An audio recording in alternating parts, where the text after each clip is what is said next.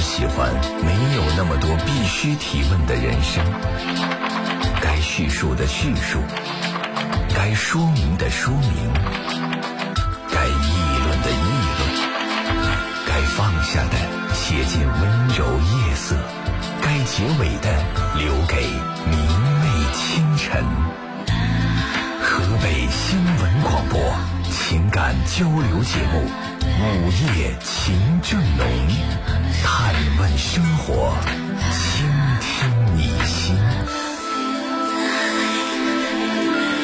嗨，收音机前的各位好朋友，欢迎大家来到 FM 一零四点三河北新闻广播。你正在选择收听的是每天深夜二十二点三十分到零点陪伴您的午夜情正浓节目。我是今天的主持人李爽。在我们今天九十分钟的节目时间当中，也依然邀请我们收音机前的听众朋友随时拨打我们的热线电话九六一零四三来加入我们的节目。我们呢是一档直播热线交流节目。您通过这部热线电话就可以让您的声音出现在广播当中，那我们可以直接对话，可以针对你生活当中遇到的一些问题呢，我们共同交流。每当这样说的时候，其实我内心当中都会有一个呃不自信的感觉，是什么呢？就说呃为什么别人会花上时间、花上精力来这里打电话跟你说话？大家是冲着一个答案来的吗？很多的时候还就是冲着一个答案来的，可是逢到大家怀着一个心愿，冲着一个答案而来的时候，我就越发的觉得内心当中有小小的愧疚，因为很多的时候我没有办法提供一个答案而去，因为在我的观念当中始终是这样，我们可以交谈，交谈的目的不是为了终点。不是为了那个答案，而是在于我们是否可以选择另外的一个走路的姿势，或者换一样交通工具。而至于那个终点目的地到底是哪儿，那怎么是我的事儿呢？我能做的只是试着帮你找到适合你的方式，仅此而已。所以呢，我很希望大家在打电话来的时候，在我们在交谈的时候，别那么想着，或者别那么直接的问我说：“你说我该怎么办？” 嗯，我不知道这样说听众朋友是否能够接纳，或者说也是否一下子伤了很多听众朋友的心哈，伤了很多人对这个节目的期待。我只是觉得，别把自己该承负的自己对于生活的责任推给别人。因为事实上，就算是你推出去了，就算是我假装给了你一个答案，最终要走这条生命之路的仍然是你，要面对那些疙疙瘩瘩的问题的也仍然是你。所以，谁的问题，谁才是真正的投入。别人再怎么说，最终那个问题不是你的，也只能隔靴搔痒吧。所以我们更需要的，恐怕还是自己开动脑筋。你说呢？好。很希望我们每天深夜的这个节目能够起到一个健脑的作用，让自己的头脑灵活起来，让自己的心灵丰富起来。希望我们的节目能够陪伴到大家，也欢迎收音机前的听众朋友加入我们，记得拨打我们的热线电话九六一零四三。好，我们今天的节目开始了，这里是 FM 一零四点三河北新闻广播午夜情正浓，我是李爽，等待大家。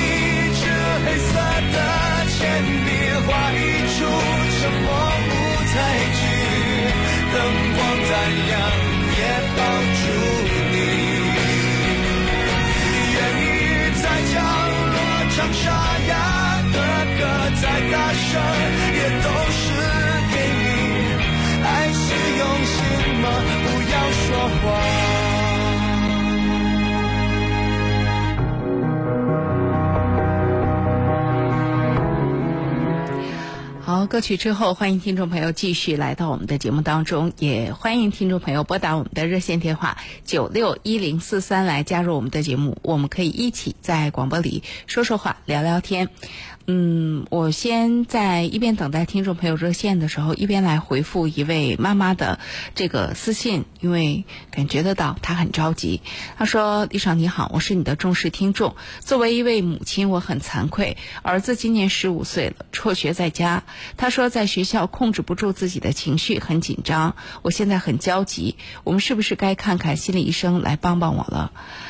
呃，已经有听众朋友把热线打进来了，我先直接给你答案。如果因为这样的情绪的焦虑和紧张，已经到了要辍学的程度的话，跟儿子商量商量，他恐怕也很希望能够得到帮助，去看心理医生吧。呃。青春期本身也是一个呃精神状况容易出问题的，就是精神疾病的一个高发期。如果真的是有什么问题，确实早就医比较好。如果没有那么大的问题，那么医生看到了做出一个判断，我们家里人也比较放心，好不好？来，我们先有请这位线上的朋友。喂，你好。哎，你好。哎，请讲。呃，听见了吗？听见我说说话了吗？听见了，您讲。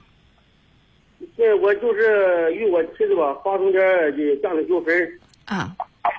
就是他现在吧，现在我们就是他离家而走，就是现在不回来。嗯。我考虑这个，考虑这个孩子之间，我这我说那我应怎么办呢？那现在能怎么办呢？我非常痛苦，就这孩子也没办法。什么叫孩子也没办法？就是我说，就是这个发生就是这这个发生这个矛盾吧，有两两。您稍等一下，我您是不是在用对这个这个免提？啊啊，对。你把它关掉。啊。啊。啊。我现在就是我，我现在我没有办法，你知道吧？嗯，你就说那我这样讲好了，你理想的状态是什么样的？现在吧，现在我是我是顾顾顾孩子，现在他已经不顾，已经不不考虑孩子的问题了。他当时因为啥离家出走的？你们纠纷到了一个什么程度？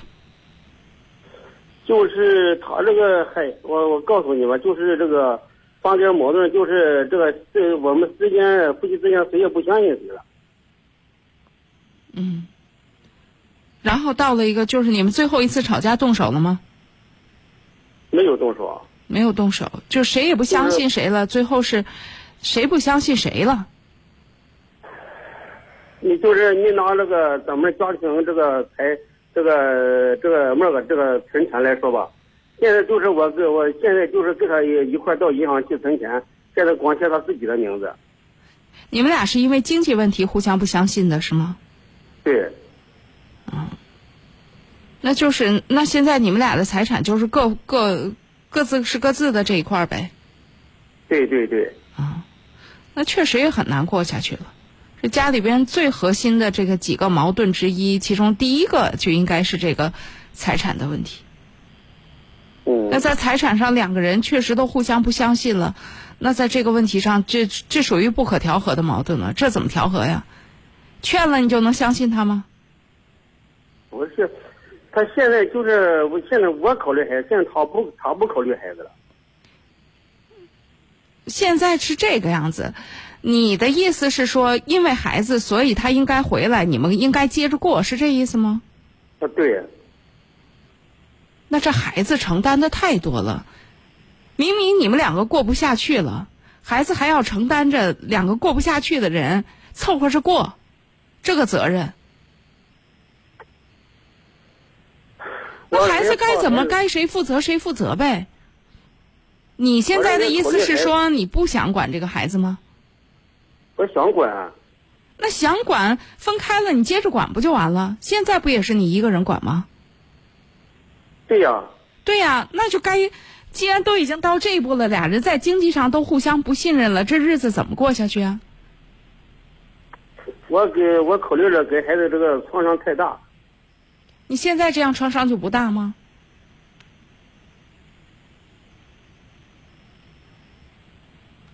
你所谓给孩子创伤在太大，只是你在解释的时候不好开口，仅此而已。但现在不解释，你不觉得对孩子的伤害更大吗？妈哪儿去了？你说这一个人是我有一个答案，哪怕是一个没那么好的答案，我心里踏实，还是我这心悬着更舒服？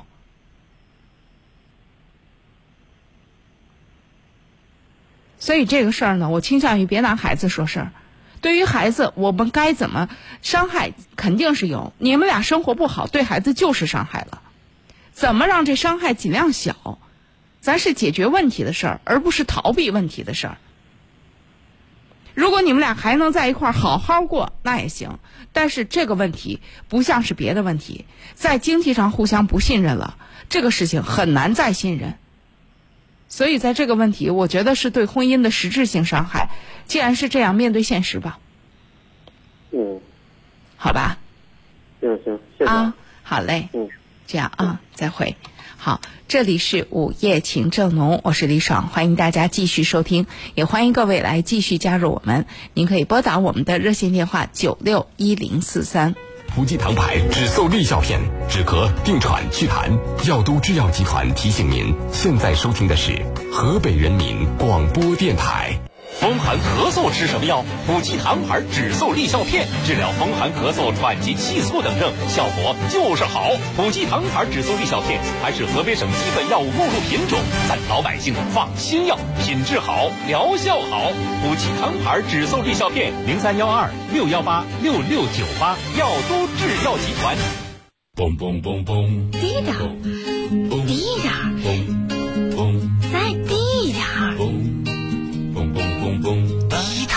生活，咱得少用电，多锻炼；少抽烟，多省钱。少用点纸，多栽点树，少坐点车，多走点路，少开空调，多开窗户，少坐电梯，多爬楼梯，少点懒惰，少点会议，少点装修，少点垃圾，少点奢侈，少点攀比，少点包装，少点排少点浪费，少点排放，少点污染，少点遗憾。少说两句，行动起来。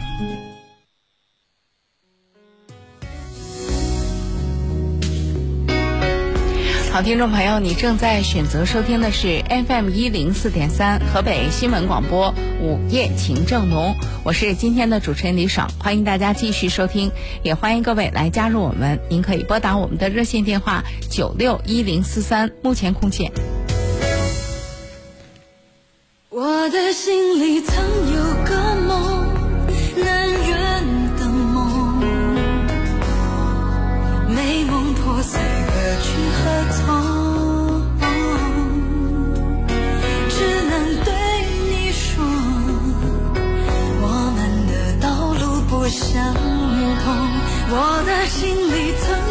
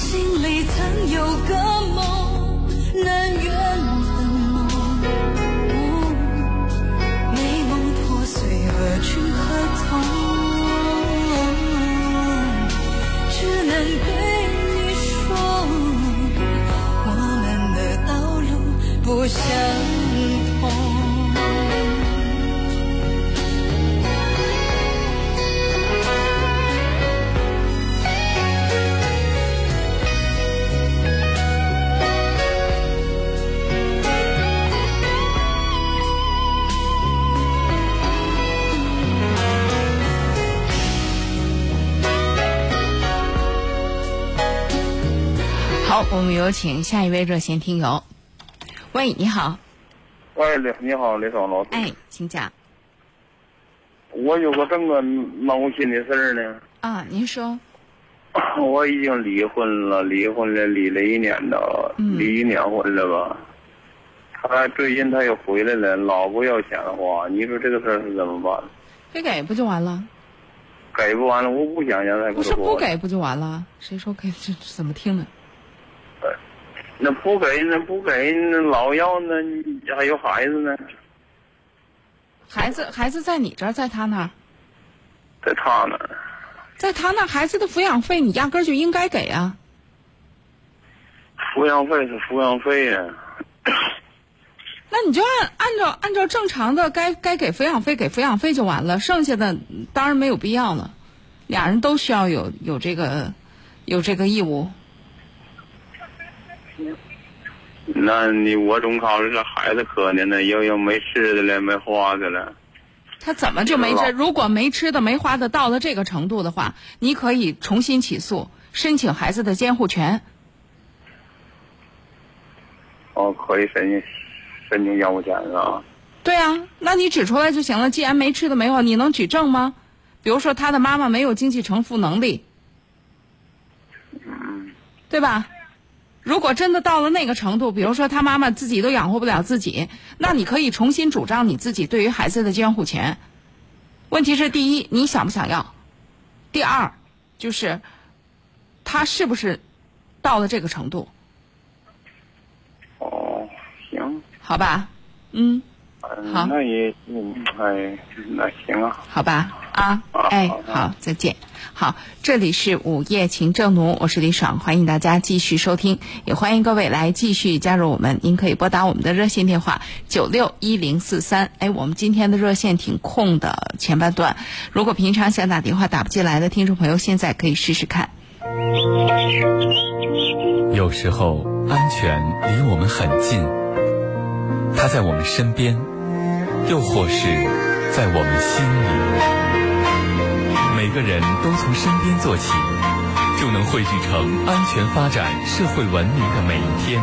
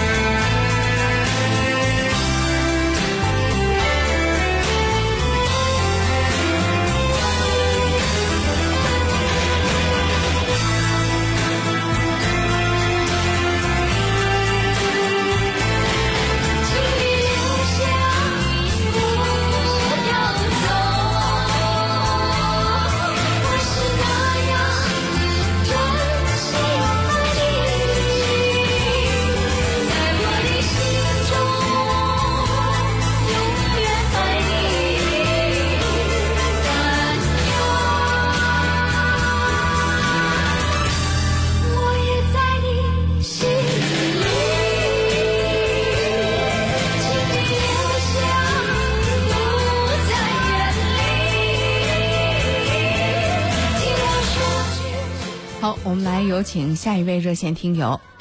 喂，你好。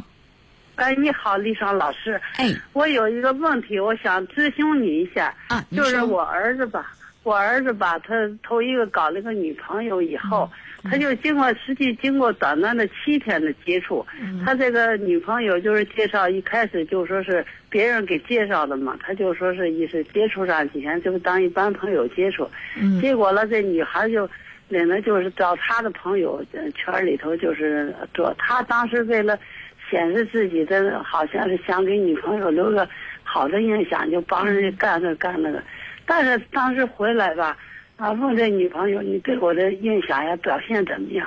但是他当时这女朋友是因为他开的车也没说的别的，完了第二天就发了个短信说啊你问我表现怎么样？我说你表现的特别糟糕。但是这个我们孩子吧，当时是有点接受不了，他就是好像是特别，都到现在吧，他也是觉得人这个女朋友说的什么也对，他就自信一下就没了，一直就走不出。人家他是想跟人家接触，但是人家拒绝，是说咱俩性格不一样呀，意思你太慢呀，我快，就以各种借口就那啥了。结果不是家里就是紧接着说是没过一段时间又给他这。但是他现在就特处和这个女孩们交流，就不会跟人去交流去。他现在特别也是挺郁闷的。我想咨询，怎么能让他走出这个感情这个漩涡？怎么样去开导？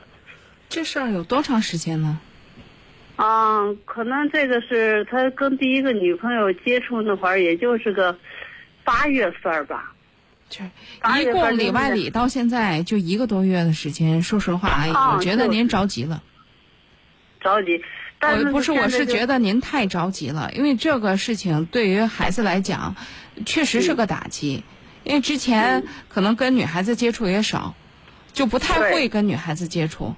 那这个他喜欢人家，但是人家不太喜欢他的这种这种表达的方式，这也不能说人家哪不好，这也正常。我是觉得，嗯，您说。我是觉得您别太着急了，这个事儿不是个着急的事儿，而且呢，您要说怎么样来解决这个问题，特别直接的，别为了谈女朋友谈女朋友，就是女儿子的这个弱势在哪儿呢？是他不了解女生，就说我们能不能先别那么目标明确的，就是要谈女朋友，咱女的朋友多一点，这事儿就比较好解决。你整个对女性就不了解。对同龄的女孩子，现在他们在怎么样？他们喜欢什么样的男生？他都不了解的情形下，那就容易使不对劲儿。啊，他就是现在我们作为家长，就是想着现在吧，这个那个李爽老师就影响到他工作了。嗯、他就现在这个事儿正常，就是一两个月之内影响到工作，影响到生活，这都正常。但是他的他在单位不是干那个流水线嘛？嗯。他现在就影响了他，有时候好像是。大脑它就不集中工作吧，手就特慢。但是人家现在就厂里都属于效益嘛，你老是这样时间长了，人家肯定厂子对你也有看法，怎么干活慢了是怎么的？现在他您这不是该提醒也提醒到了吗？啊，但是我就说是家长，好像是应该帮一帮他，好像家长现在就帮不了。您您要帮的第一个忙，就是让孩子独立长大吧，这是孩子自己的事情。您想想看，如果现在您心里有这么大一事儿，有一个特别大的打击，咱生活当中，比如就包括你，比方说，就这儿子现在谈恋爱谈不成这事儿，咱现在是不是啥啥都干不下去了？但是好像我们家长对于我来说，好像我就说任其自然嘛，到时候你就是多了解点。我没说他呀，我说是您。您现在您能告诉我，除了儿子这事儿，您现在脑子里还有别的事儿吗？我现在就是，我现在也在外头给人打工，但是一是我要是一干工作吧，我根本就把他这事好像不想。但是后来一见到他那么郁闷呀，我又觉得挺着急的嘛。所以我想让他尽快走出这个啊。我是想告诉您，一，咱们要把人当人，什么意思呢？这个事情对孩子来讲是确实是一个非常非常大的打击。既然您也承认这是个非常大的打击，他恢复就需要个正常的时间。嗯，我说实话，这就叫失恋了。那失恋正常的状况下，有个三五个月、一半年，恢复不过来呢，这都正常。我要是这样担心的怕以后怕得什么，就像现在最时兴的抑郁症呀，或者焦虑症，那您我是怕他考虑多了往这方面上。您考考虑多了。您要没完没了在他面前叨叨叨叨叨叨，有可能叨得出来。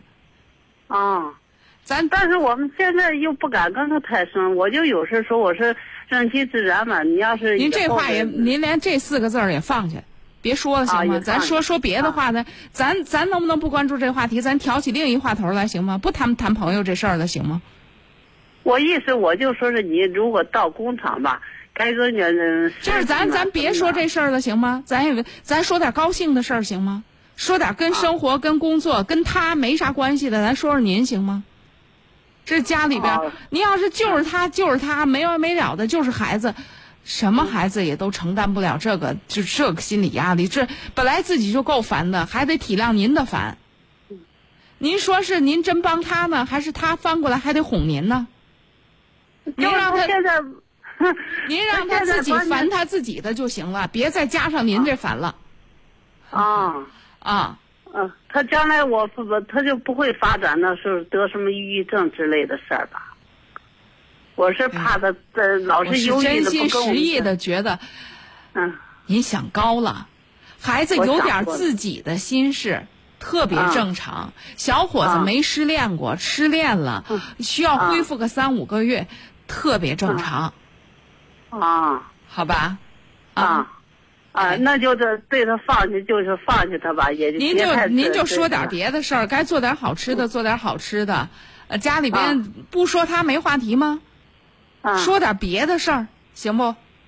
啊，这但是现在你就是跟他说啥，他懒得理你，都是好像是，那你也没别的，说来说去就这点事儿。你说人家最糟心的事儿，你没完没了提，这换成你，你愿意呀？这过去了就赶紧过去了呗。有时候我说是要出去锻炼锻炼身体，那不是还是面对这个事儿吗？咱就不说他的事儿了，咱说咱自己，咱别关注他了，行吗？他慢慢就好了。哦，他慢慢就好了是您别关注他了，他慢慢就好了。啊您别老念叨着你，你出去锻炼锻炼，别老想了。你你就那那不还是让别想这事儿了吗？您就别说这个了，行吗？您也别说他了，行吗？您要跟孩子说啥，说您的事儿。你告诉他，哎，我今天买件衣服，你看好看吗？出去陪妈走走。你就你说你，你别你说你有啥需求，你说你们家有啥事儿，你别老惦记他了，行吗？哦，那行，李啊畅老师啊，好吧我按你这啊出这主意，给他啊那啥啊，哎，好嘞，不是给他那啥，他的生活交给他，他会长大的。他啊您放心，这事儿我就把这话说到这儿。三年之后嗯用不着您您操心，您您彻底一点不管，您信不信？用不了一年，他就自己还会找。啊，在感情这个问题上，不存在像您说的“好家伙一蹶不振”，那都小说写的。正常的状况下，有了第一次，自然会想第二次，好吧？啊啊啊，好嘞，啊，哎，再见，啊再见，李爽老师哎啊，好嘞嘞。，好，这里是午夜情正浓，我是李爽，欢迎大家继续收听，也欢迎各位来继续拨打我们的热线电话九六一零四三。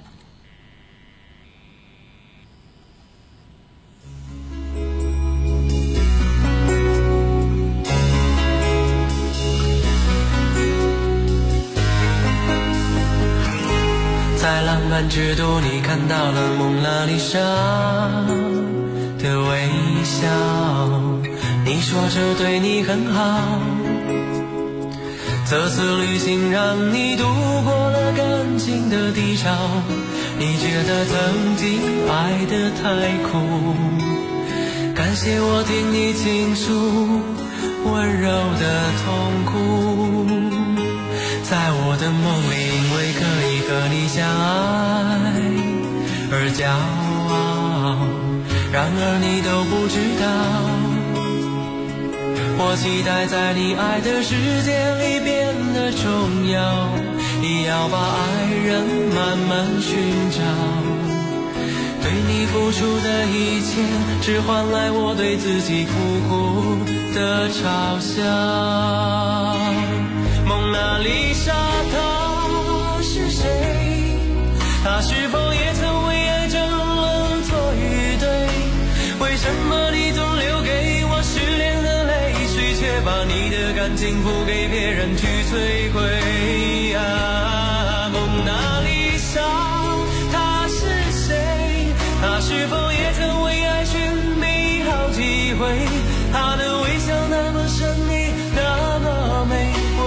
也走过感情的千山万水，才发现爱你的人不会让他的蒙娜丽莎流眼泪。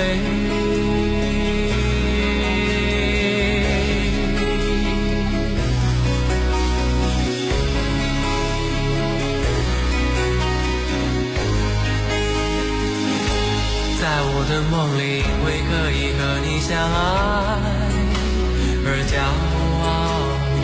然而你都不知道，我期待在你爱的世界里变得重要。你要把爱人慢慢寻找。好，我们来有请下一位。喂，你好。哎，哎，对，您的电话请讲。啊，你是呃李老师吧？哎，我李爽。哦，我刚才跟那师傅说了说。啊。我们我有一个姑娘。哦。结了五六年婚了，也没孩子。嗯。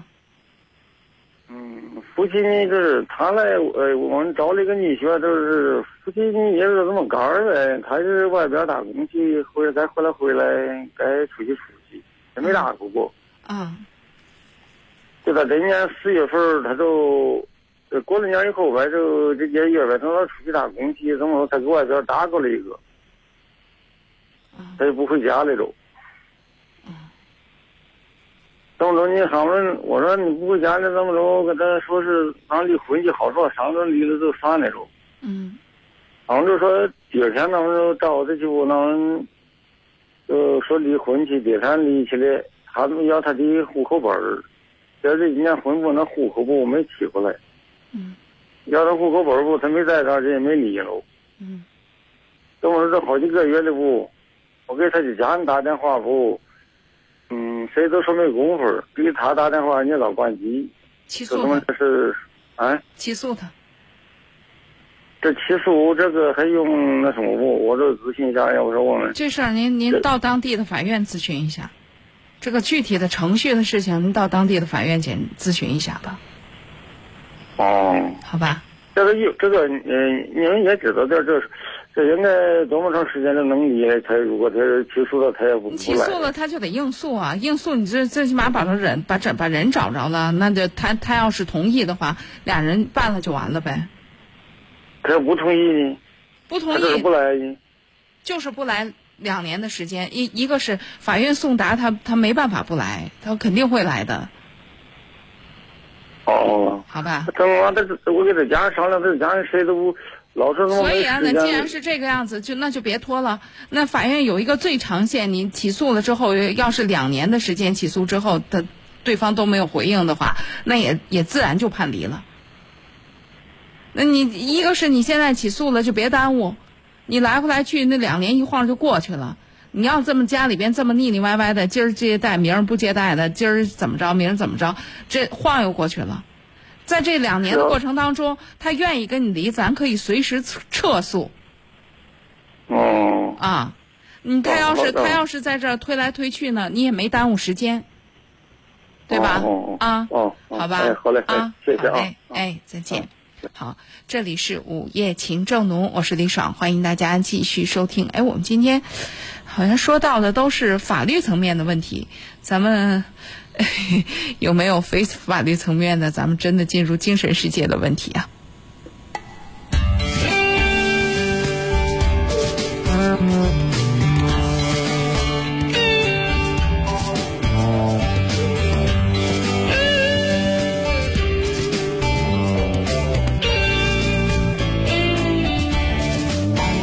好，我们来有请下一位。喂，你好，是我的吗？对，您的电话请讲。哎，我想问您一声啊。啊。我有这么个问题，就是关于那个家庭问题。啊。我说我今天啊是那个元旦啊，我跟我们家有发生点矛盾，吵是了几句。跟跟妻子是吗？哎，对对对。啊。呃，因为点什么，到现在呢，他也不回家。那他去我也哪儿了？他呢，我也不知道他去哪儿了。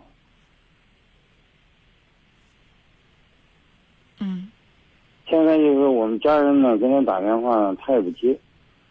嗯，你们当时吵到了什么程度？动手了吗？没有。嗯。嗯，是。是因为点儿。嗯，你说。是那个他过去的那个他哥吧，我过去离开过家好长时间，他哥在我这儿住过一段时间。嗯。所以我跟他哥发现有点，他哥临走以前把我家东西卖了，把我家倒腾空过账了。最后这一年的元元旦呢，他那侄儿子在我这儿过来，他父母呢元旦在我这儿住住了一个月。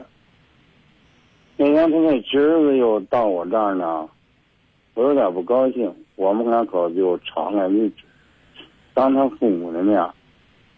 嗯，吵了几句嘴，但也没有说是吵嘴的前提下，又没扯他父母，也没扯他们家任何人。嗯，但我们俩就吵几句嘴。现在的吵完之后，现在的问题不是说判断，就是说或者评判一个谁更有理，谁更没理。现在的问题，首先一个就是，现在事情发展到这一步，从你的内心当中对这事儿是想怎么办呢？我想和好。嗯，你想和好？嗯，就是因为啊，你说，因为是我想和好，我们家人不是，嗯，给他打电话，他不接，嗯，他也不给回话，嗯，那当时你们、当时你们吵，他的就是他他会怎么解释这个事儿？他会怎么说？当时没解释。当时呢也是，第二天他就跟他父母在我这儿住着吗？那就是他走的时候，他父母没走，走了，就是他们一家子走的。啊，对。那他父母在哪儿住，总总能找得到吧？找得到。对呀、那你去找啊，动啊，行动啊！你光这么说着，咱们打个电话或者怎么着？你那意思希望对方自己回来？不是。那你啥意思？您听我跟你说，啊、他现在什么？我有这么点儿想法，不知对不对啊？嗯。他父母有病，他母亲有心脏病。嗯。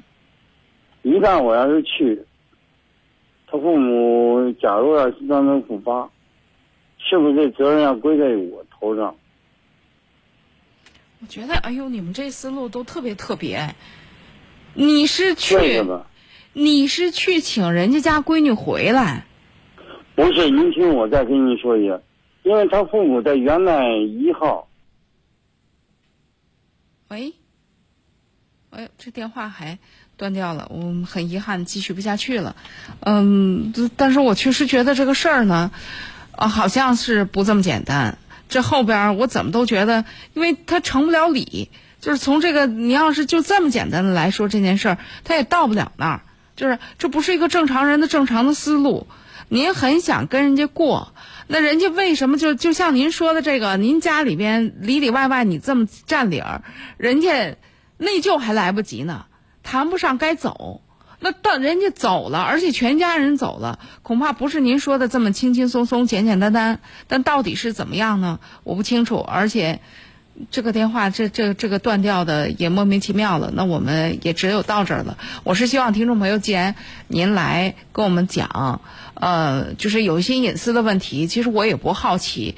但是呢，有些东西如果您不真诚的交代吧，这不是交代或者交流吧，我们其实没有办法交流下去，因为从逻辑上不通，好吧？来，我们有请下一位。喂，你好。哎，你好，哎，李老师你好啊。哎，请讲。就是呃，当事者迷嘛，就是孩子的事儿，孩子上学的事儿，就是现在呢读大二，像大一呢，他就是就是考大学呢，就是当时我们也是家长费了很多的劲吧，就是孩子的学习目标不是特别明确吧，就是不是不是特别爱学习的孩子，就是上了大学之后呢，就是。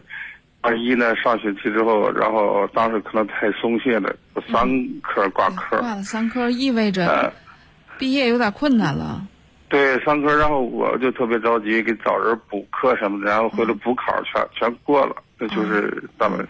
但是呢，大一的下半学期呢，就是他好像他自己也努力了一把，就是挂了一科，挂了一科呢，但是经过暑假了，他就暑假他就练车了，没没怎么看着舒服，他自己觉得没问题，结果呢补考没有过，就是对于这样的孩子，就是说上大二了，就是说我们总想放手，就是让孩子自己就是什么，但是又担心他自己有时候这个学习也跟不上，挂的这个挂科总挂科或者挂的很多的话，会影响他的学业，就是在这方面就是不知怎么处理。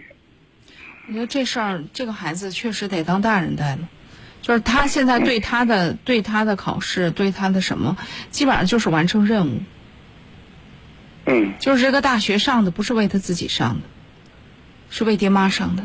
他不觉得这大学，他不觉得这大学跟他有什么关系，他也不觉得这个功课他需要对这功功课负责。对，好像有着他对学什么什么专业呀，或者什么上上学好。对他现在就是好像就是专业吧，就是以前好像没什么什么专业，就是我们觉得我们，因为我也是大学毕业，说我现在干的工作好像说啊，我学学学学什么建筑啊，行，我也学建筑。他好像就是说不对自己的这个这个学什么，好像确实不是怎么有有自己的一个一个一个想法、理想吧，或者或者见解吧，他没有这个想法，就是觉得就是这样。对，我觉得这个是最关键的，就是，呃，我确实觉得这个事儿吧，可能父亲会跟儿子交流会更更容易一些。就说第一个，我确实觉得父子之间应该有个交流，就说孩子大了，你需要承担你的责任了。我们呢，呃，就说以前我我是觉得这事儿呢，就说，呃，你们可能出于。呃，爱好爱他对他负责的考虑，但是就是他自己的事情，他接他自己负责的机会太少了，所以他不觉得这事儿跟他有什么关系。这让我想起前两天我跟我的一个朋友，嗯，那个聊天的时候，他就跟我说一件事儿，就说中考结束的时候，他们家的孩子呢，成绩刚好在就是上一中啊、二中啊、四十三中啊，都擦个边儿，过呢将过。过不去，那反正就是得想想办法，就是这么一个状态。也是这这种状态。就就都都始终处于这么一个状态。然后当时就是在找学校，就是到底报哪个学校，因为报哪个学校都需要，呃，反正都需要，都都不是直接能够录取的这个样子。那当时你要这种状况下，一般情况下就是家长在忙活，但是他没有这样做，他就带着他的孩子一所一所学校的看。一中怎么样？二中怎么样？四十三怎么样？正定中学怎么样？十七中怎么样？就是咱们石家庄的孩子。嗯。开始孩子，我们孩您听我说完。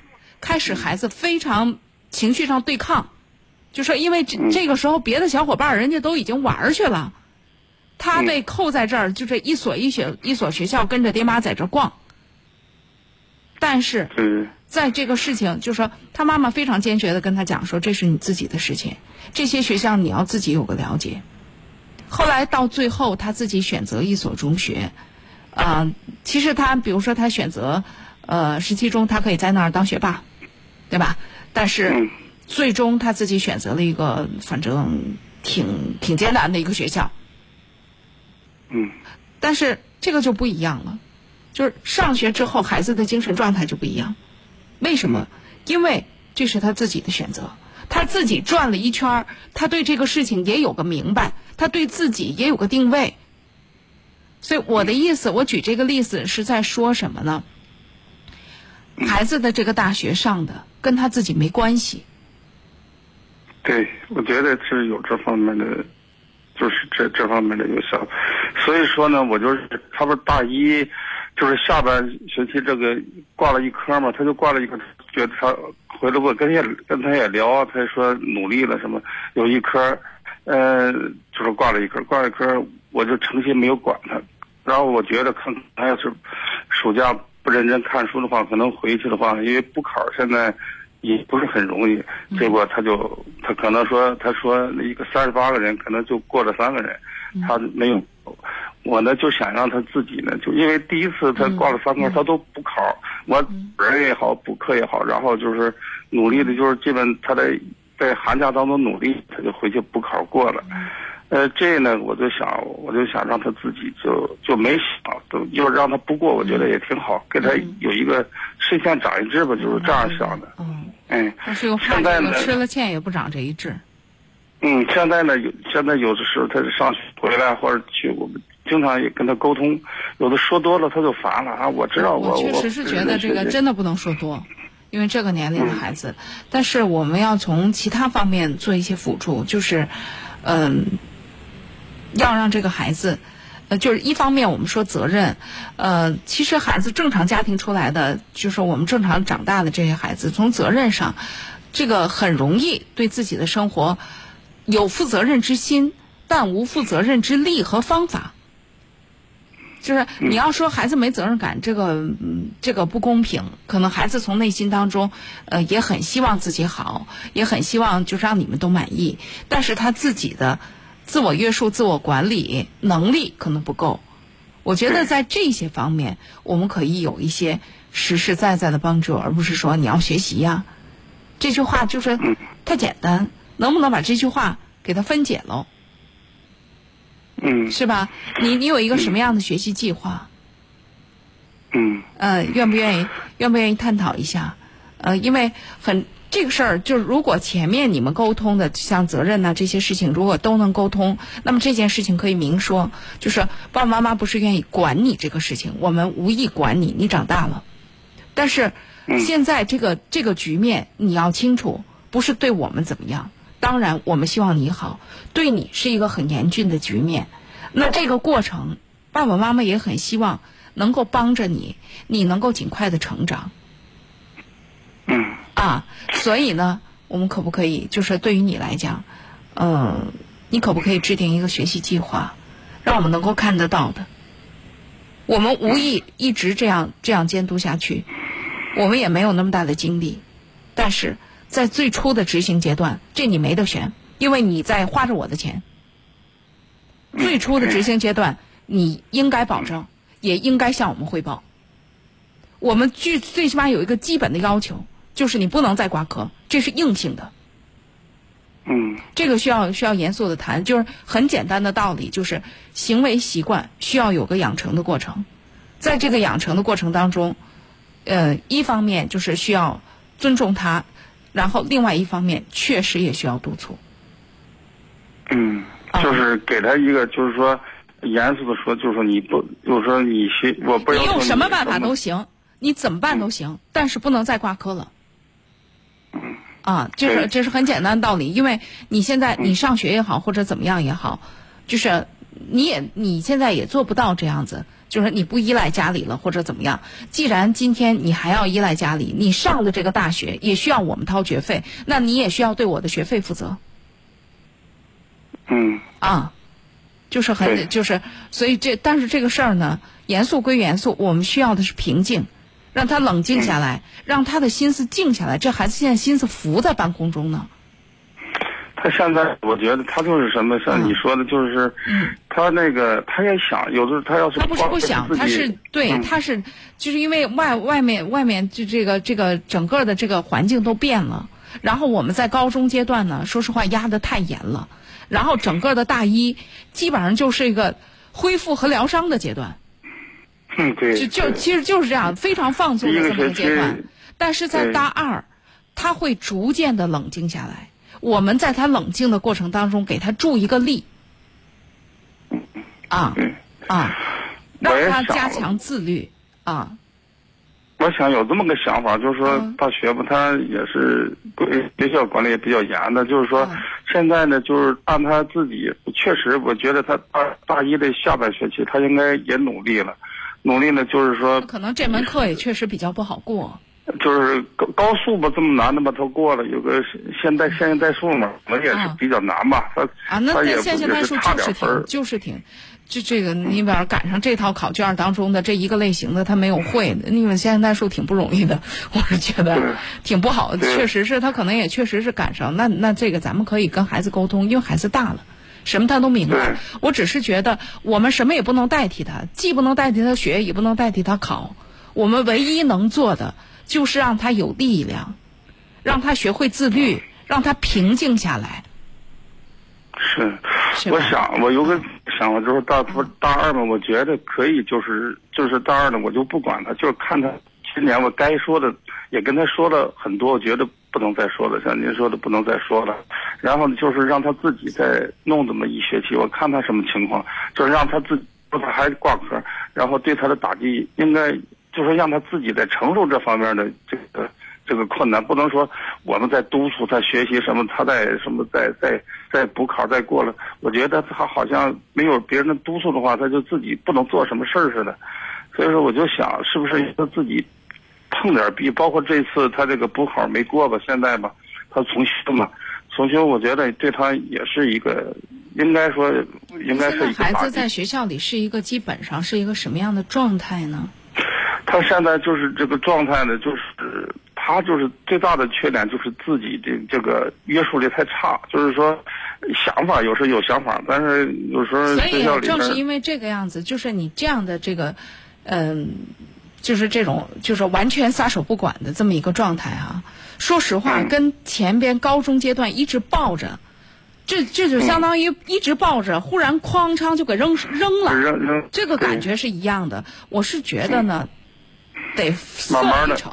对，别这人生当中这个大起大合，除非你你不具备这条件，那你怎么也得大起大合了。那咱说这个事儿，你既然不是那个样子，我们干嘛没有困难、没有问题制造问题也让他 解决问题呢？就既然能够能够在这个过程当中顺利让他过渡过去，这孩子不仅仅不仅仅有学习学业这方面的成长，他还有一个心理的成长呢。这个心理的成长不是通过我我不管了。嗯，这个方式，而是说我们都很爱你，我们我们我们希望能够让你感受到我们很关心你，但是我们的关心不是为了向你索要什么，而是帮助你。这这从成长上，我我们不能这撒手不管了，让对方感觉到被抛弃了，那他还存在着另外一个可能自暴自弃呢。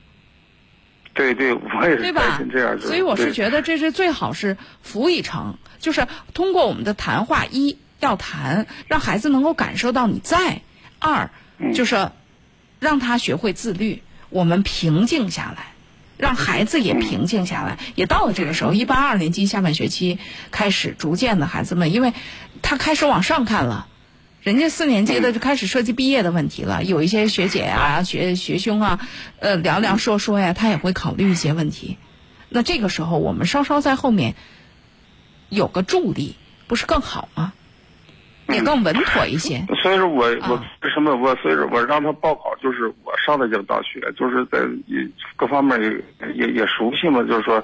如果你在当你在比如说高考之前给我打电话，我会希望你。这个事儿由孩子就是大方向，你比如说你们把握具体的学校，其实说实话，你觉得你帮了他，那儿都是你的熟人。嗯。你真觉得是什么好事吗？这个年龄的孩子不该自己去闯一下天地了吗？对。是吧？是。啊，其实我是觉得这个事儿别强调了。嗯啊，这个事儿最好不要强调他，因为孩子大了，他这个年龄其实他特别不喜欢这样子。嗯，就是就是行，我我我记下来就明白了。嗯啊，行，好嘞，哎，好，谢谢啊，再会啊，谢谢。好，这里是午夜情正浓，我是李爽，来，我们有请下一位。喂，你好。你好，我刚听说说怎么会电断掉？啊，您是刚才那个那个断掉的那个是吧？啊，对对对。啊，那我们说，那我们说了一半了，啊，那您接着说。我就想，我就想让您给我指点指点，我该怎么办？我是我刚刚其实你断掉之后，我说我是觉得你现在告诉我的这些信息呢，从逻辑上不通。就如果像你说的那样，你你做了那么多，你这么无辜，对方没有走的道理，对方从内心当中顶多是沮丧。走也会回来，但是现在对方走的这么决绝，人家都不想回来，恐怕你所说到的，或者你对这个事儿的理解，跟人家感受到的，人家对这事儿的理解，恐怕差着距离呢。这差在哪儿啊？对呀，那这我哪知道差在哪儿啊？我是觉得有些东西，您应该比我清楚吧？我真不，我现在如果清楚，我就不给您打这电话。啊，我现在就是想的，就是说是，你要是过，你就回；不过你也给我个现在的问通个话。那现在的问题就是这个样子，人家就就想这么着了。现在是你想赶紧的有个答案，对吧？那既然是你想过，那可不得你先找到这个人呢？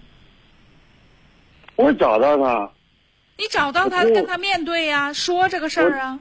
对呀、我通过别人也找，最后也找到过他，嗯，人家说是不过嘛，那这那就是人家给你答案了，人家不想过了吗？就就是，可是不过才是办手续啊。人家不急着办手续，如果你急着办的话，那你就起诉嘛。那您要说是是我起诉，现在他把我那什么都拿走了，他把你什么都拿走了。结婚证拿走了，房产证拿走了，啊，这都嗯结婚证、房产证就是拿走了，房产证上写的谁的名？房产证啊，写的我的名。那就是啊，房产局有登记。这事儿，这事儿登记就说是，我就现现在我去补办去，你得双方去啊，这事儿是双方去人不解决、啊。不是也这又涉及到法律的问题？您问法院怎么解决？这具体到这个步，结婚证他拿走了，结婚证拿走了，也不代表不能离婚。你可以先起诉，这个情况也可以跟人家说。我去法院咨询了，人家必须让我有，必须你得有结婚证啊。嗯，那结婚证这事儿肯定有变通的办法。那要结婚证丢了呢？丢了对了，你得也得双方去民政局再去补办去啊。嗯，对呀、那你你可是现在你没，不是这个事儿是这样您您考我这问题啊，我是觉得呢，不是这我真是觉得那这这这是考我。我也不是，不是我今天您这个事儿是这个样子，您既然给我打电话，我能告诉您的也就是个啊大体的思路，具体的到到到操作上哪一步怎么走，啊像这样的事儿呢，您得找专业人士。你要是法院，人家就是对您这么官腔一打，那您就问律师。那这个事儿我要都弄明白了，我要都明白，那我在这儿干嘛呀？我那我就我就该干嘛干嘛去呗，是吧？我是觉得到这个操作步骤的事儿了，这也说实话也不该是我的长项，好吧？我我也我也没没就是知道更好，不知道也不为过。我只是说这事儿吧，我老觉得总会有解决的办法。您问问，问打听打听，您得问问专业人士，这是专业的事儿，由专业的人来做。您说我这半瓶子醋的这个，我不能在这瞎说，说了也不对，好吧？所以您您您再问问这个谁明白，问问谁吧，好吧？好，欢迎大家来继续收听，也欢迎各位来继续加入我们的节目。您可以拨打我们的热线电话九六一零四三，这位朋友可以不用再打了，这次非常明确，我挂的。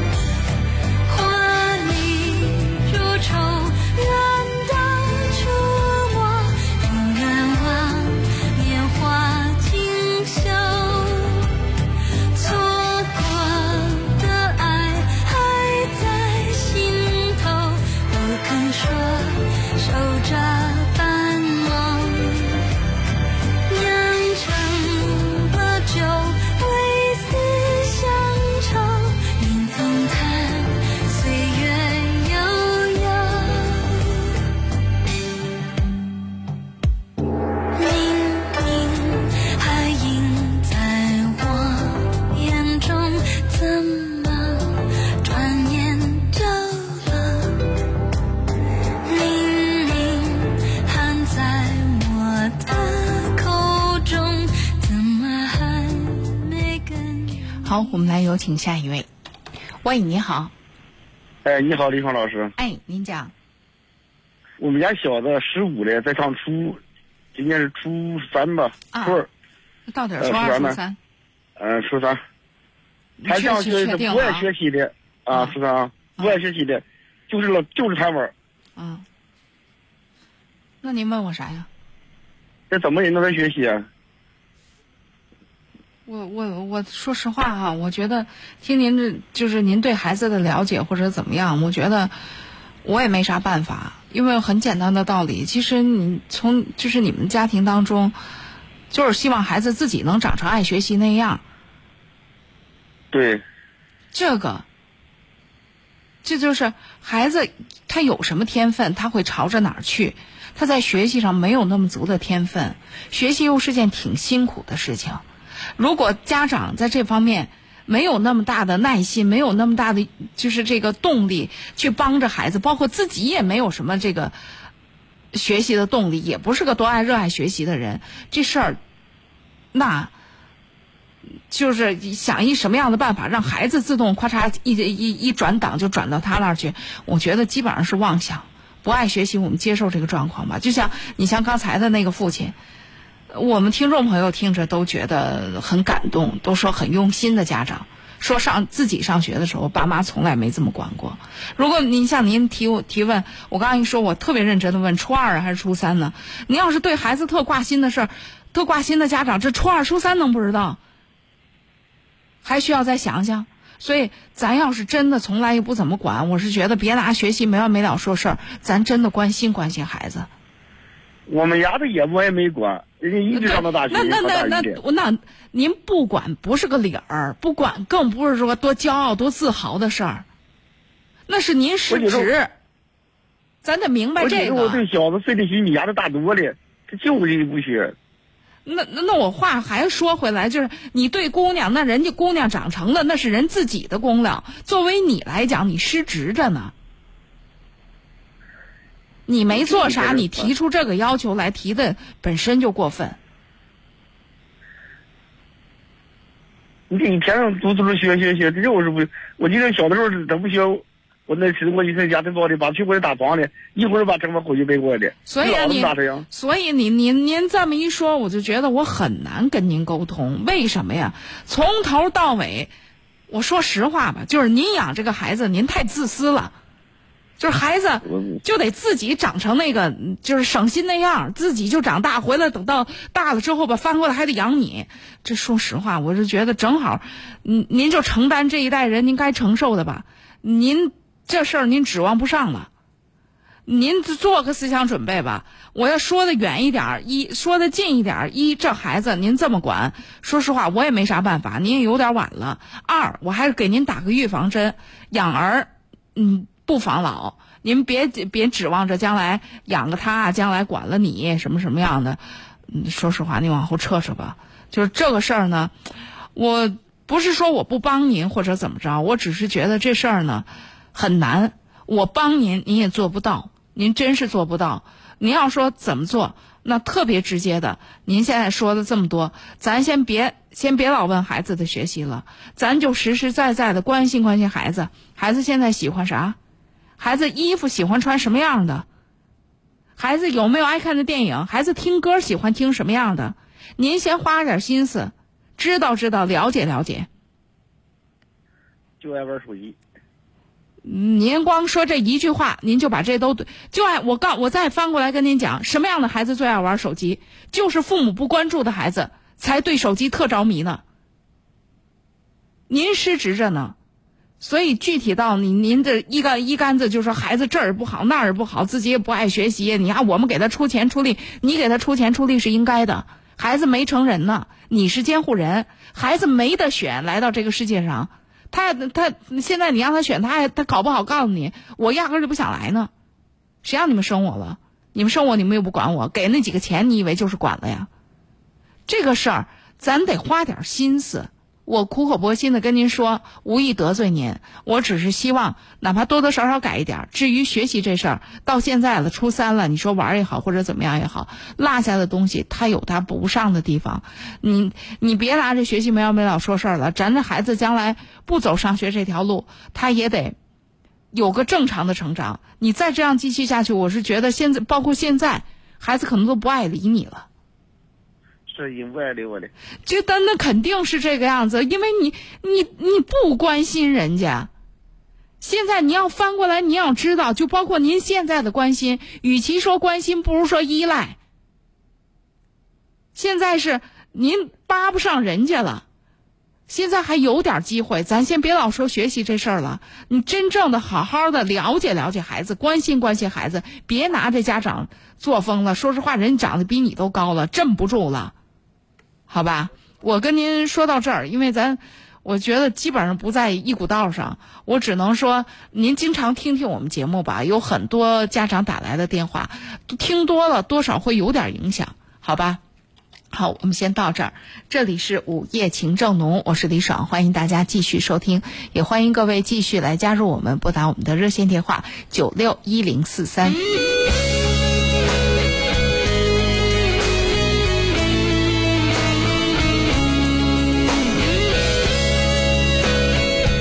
好，先不听歌了，来接下一位听众朋友的热线。喂，你好，你好，你好，李老师。哎，好嘞。哎呀，我就是有这么一个烦恼的事情。啊。嗯，最近吧，就是我们家吧，就是有个小超市，我媳妇儿不上班，看孩子嘛，在家里边。啊。然后最近她吧，打游戏认识了几个网友，就是说每天用 QQ 聊聊聊天我感觉她。啊，聊天很耽误事儿，你知道吧？不好好看孩子。嗯。你说吧，如果我管多了吧，他跟我吵了，我感觉挺伤感情的。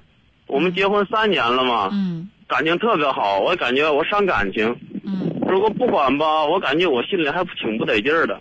嗯嗯。你说我该怎么办呢？嗯。第一，我们先把孩子放到一边。他上网这件事儿，就是他跟网友这么占这么大的精力，对你挺伤害。对对对，我就是感觉。那么那么，我是一个男人是吧？你说你老跟了别人聊天，我肯定心里不高兴啊。这是第一点是吧？我之我嗯，您先说。您说，您说，您说。我之所以强调这个，是想告诉你，如果真的要谈，因为这个事儿必须得谈了，对吧？啊，就躲也躲不过去了。要谈，我之所以把这个放在第一位，你要知道，就是我们既然谈，就是想朝着一个好结果去，对吧？那我们要谈的核心的问题是什么？什么容易成功？不是上来就说你你你天天这么着跟网友聊天，孩子你都管不好了。人家说我管不好，还是我管着呢？你管了吗？一个问题就给你怼回来，这就不是一个建设性的谈法。咱先别那么谴责。第一，我们确实也反思一下，嗯，他为什么会这么愿意见网友，就就这么愿意打游戏或者怎么着？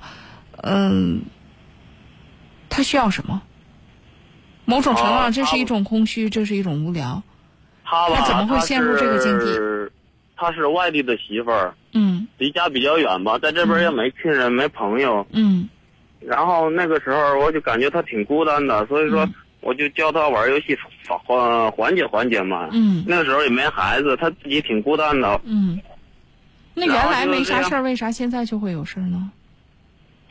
哎呀，我也不知道，原来也有过不怎么聊。原来，不过最近，嗯，随着这个年龄长了，打游戏打了有二年了吧，然后他越来越痴迷了，然后认识的人越来越多了。嗯。然后我跟他聊过，我说了，我说你不能总聊天，我说。我说你得好好看孩子，我感觉就是怎么说，一个家庭两口子是吧，都得你有责任，有各自有各自的责任。每天都这样玩，根本就没什么用。我感觉，哪怕你不挣钱，你不干啥，你至少把家里管好了，孩子看好了，是吧？你我就感觉应该他，啊，你说你说完。啊，我就感觉这是他的责任。可是现在呢，他感觉。哎呀，有点懈怠了。他怎么说？他跟我说了，他说了，也没聊什么，我们也没聊什么。你可以看聊天记录啊。他就这样跟我说。所以这就你你有没有发现这个沟通特别无效？啊，是啊，所以说那你你你告诉我你你你仔细那么现在你你看我们俩沟通也很费力，为什么？嗯嗯，因为你脑子里只有你这点事儿，你很难去体会对方，你甚至很难让对方把话说完。嗯所以他现在到底遇到了什么问题？他自己的困难是什么？他自己的难过是什么？他自己是妈，孩子在他身边晃悠着，在这种状况下，他都不能够，就是都不能够控制住自己，他可能比你还苦恼。你都不是因为来什么呀？我想跟你说一下，李老师，我你有没有发现，你一次又一次的打断我的话？啊啊好，你说你说，我不是我说我说，我是想提醒你，你这样的一种跟你妻子的沟通方式，对方会烦，嗯会无效，不仅无效，而且会反作用。嗯这是这到那到这一步，可能就涉及到感情出问题了。你要明白这一点。这是这个，这是我我拦您话的一个，不是我不是不能让您说，我是提醒您，俩人交流方式上，你得让对方说完话。这是一个。另外，我提醒您，就是我刚才跟你说的第一个问题，如果第一个特别直接的，你觉得你很受伤，我们正面表达我们对他的需要。我实实在在讲，他觉得他在这家里不被需要，看孩子是他的责任。那爱他还是男人的责任呢？他没有被感觉到爱。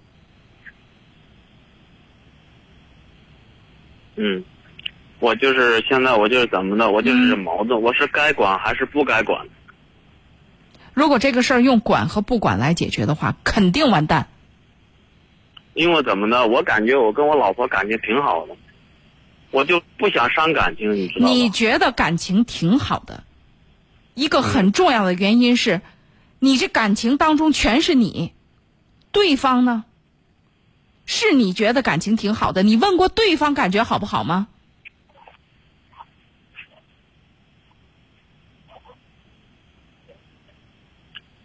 是这个，我们就是这个，您的意思是，我们应该正面的沟通一下，好好地而且正面沟通的时候，你记得把孩子摘出去，是你们俩之间的感情，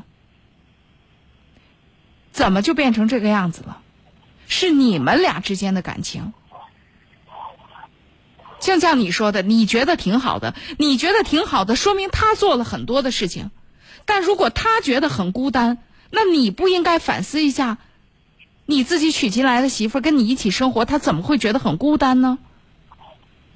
我们是不是针对这些事情需要想想办法呢？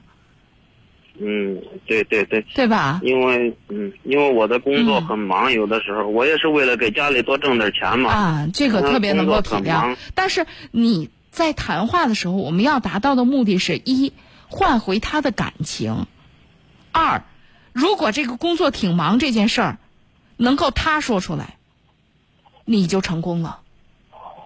啊，你明白？好，我明白 明白。好，好吧，好啊谢谢李老师啊好嘞，好嘞，谢谢李老师哎，再见啊。好，这里是午夜情正浓，我是李爽，欢迎大家继续收听，也欢迎各位来继续拨打我们的热线电话。嗯、不用拨打了，因为我们还能再接最后一位听众朋友的热线。来，我们有请这位线上的朋友。喂，你好，喂，是我吗？哎，对，您的电话请讲。啊，你好，李老师。啊。我们这个小人儿吧，上小学三年级呢，九岁了。啊。呃，学习也挺认真，反正在学校对，就是挺听话的那种。嗯。他也叫啥？他也不爱跟家这个大人沟通，你还爱说话大人是吗？嗯，但是大家说打个比方，这些学校都一般的小朋友说的行受点气他的，他绝对不到这儿说。你问他也说没有。嗯。这还是啥事儿呢？就特老实吧，他不爱跟家。男孩儿女孩儿啊？男孩儿。男孩儿。嗯。那我我我试想一下啊，我你你试着跟我想一下，如果比如说这孩子真的受气了，受了委屈了，回来跟你们说了，哭了，你们会怎么办？真的，大人真的这个我们是农村，大人真的说，在这个跟老师问问他的，但是他这真的还是大人是在心里。然后跟老师问完了怎么办？老师说嗯知道了。然后呢？你们希望老师就把这事儿处理了？然后我再希希望老师再处理处理他的。如果老师没有处理呢？或者如果老师处理的跟你们想的不一样呢？那这个准的跟老师我，还得跟老师啥的嘞？这事儿。所以你看，为什么我我之所以这么问您，您还记不记得您上学的时候？如果小朋友们之间、同学们之间发生了矛盾，要是不论哪一方把这事儿第一时间去找老师了，啊，我们叫找老师了，对吧？对，会被同学们瞧不起。哎，我们这这是在心理上，倒是怕你说你送他去这个家。不是，这不是，这不是谁怎么样，这是正常人的正常状况。今天我们作为成年人也是这样的。咱俩的事儿，咱咱们工作之间，咱俩有问题，咱俩解决。咱俩这说还没说呢，哎，领导知道了，我会对你有什么积极的评价吗？周围的人会对这个事儿有有对你有积极的评价吗？就算你占理，对吧？对，啊。所以你看，你其实这样的做法就是你并没有真正的理解你的孩子，你也并不体谅他，他孩子们比谁都明白。也就是说，孩子知道跟你们说指望不上，搞不好还会把事情弄得更糟。嗯，是现在孩子也都有点心理。所以，干嘛要跟你们说呀？不说吧，我自己忍一忍就过去了。跟你们说，事情搞不好弄得更糟更糟了。还不要说，很可能你们还会说：“哎呀，小男孩这事儿自己解决，他打你，你不会打他。”如果真的会。就不存在这些问题，他是真的不会。是我们这绝对不不是你，我我是通过这件事，我都是以为他缺心眼儿似的，他 说这是他是啥？那我翻过来再说，他今天遇到的问题，你小时候一样不少的都遇到过。那是。那你当时怎么解决的？你会跟你爸妈说吗？不会。那不就结了？那现在，那你听我讲完。那现在留给你的下一个思考题就是：当时你希望你爸爸妈妈怎么对你，你今天就怎么对你的孩子就对了。当你特别委屈的时候，你希望回家你跟爸爸妈妈说爸爸妈妈怎么对你。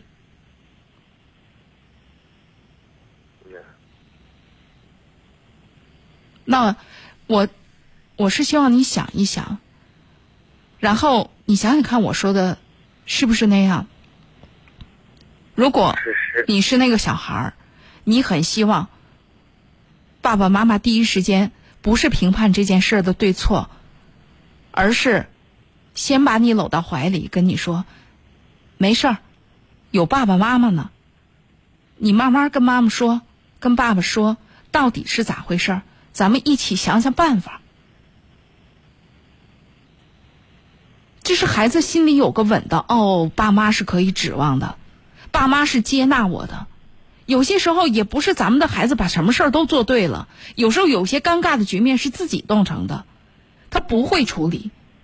在这个时候，我们不能那么违背孩子的本性的说啊，他打你，你不会打他，真会就不存在这问题，是确实不会。那咱们得跟着孩子一起想办法，打不过人家，不敢打人家，咱们怎么办？对吧？所以这个是个，就是我们我们要要体谅咱们这种个性的孩子。你是一方面吧，你又觉得哎呀，咱是个好孩子、老实孩子；另外一方面吧，你又说人缺心眼儿，这么着呢？缺心眼儿这个话，你小时候听过多少遍？你受不受伤害？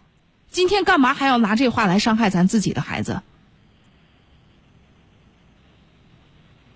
你小时候，你小时候希望你爸妈怎么对你？你现在应该做。你希望的那个父母，我小时候我都不爱跟大人沟通。对呀。我这是说打个拿个最简单的，这是我俺打的。再说学校那是小朋友们，打架这不不新鲜。拿个最简单的，这是我俺打的。所以你看，前半段咱们能够沟通的很很好，后半段为什么？因为在你心里就有伤痕。你向父母求助的时候没有得到过支持，所以这件事儿你连谈都不愿意谈，你不愿意去假设。那么这就是一个很艰难的思考题。当你能把这问题解决的时候，你的孩子就能了，好吧？啊，行，那我们今天先交流到这儿哈。好，这里是午夜情正浓，我们今天的节目到这要结束了，感谢大家的热情收听和参与，也欢迎各位在明天的同一时间继续关注收听我们的节目，晚安。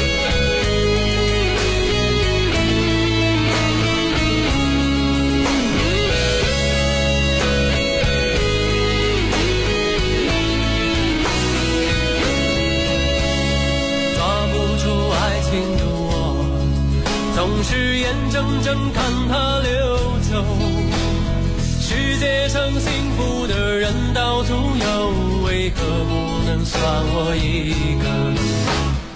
为了爱孤军奋斗，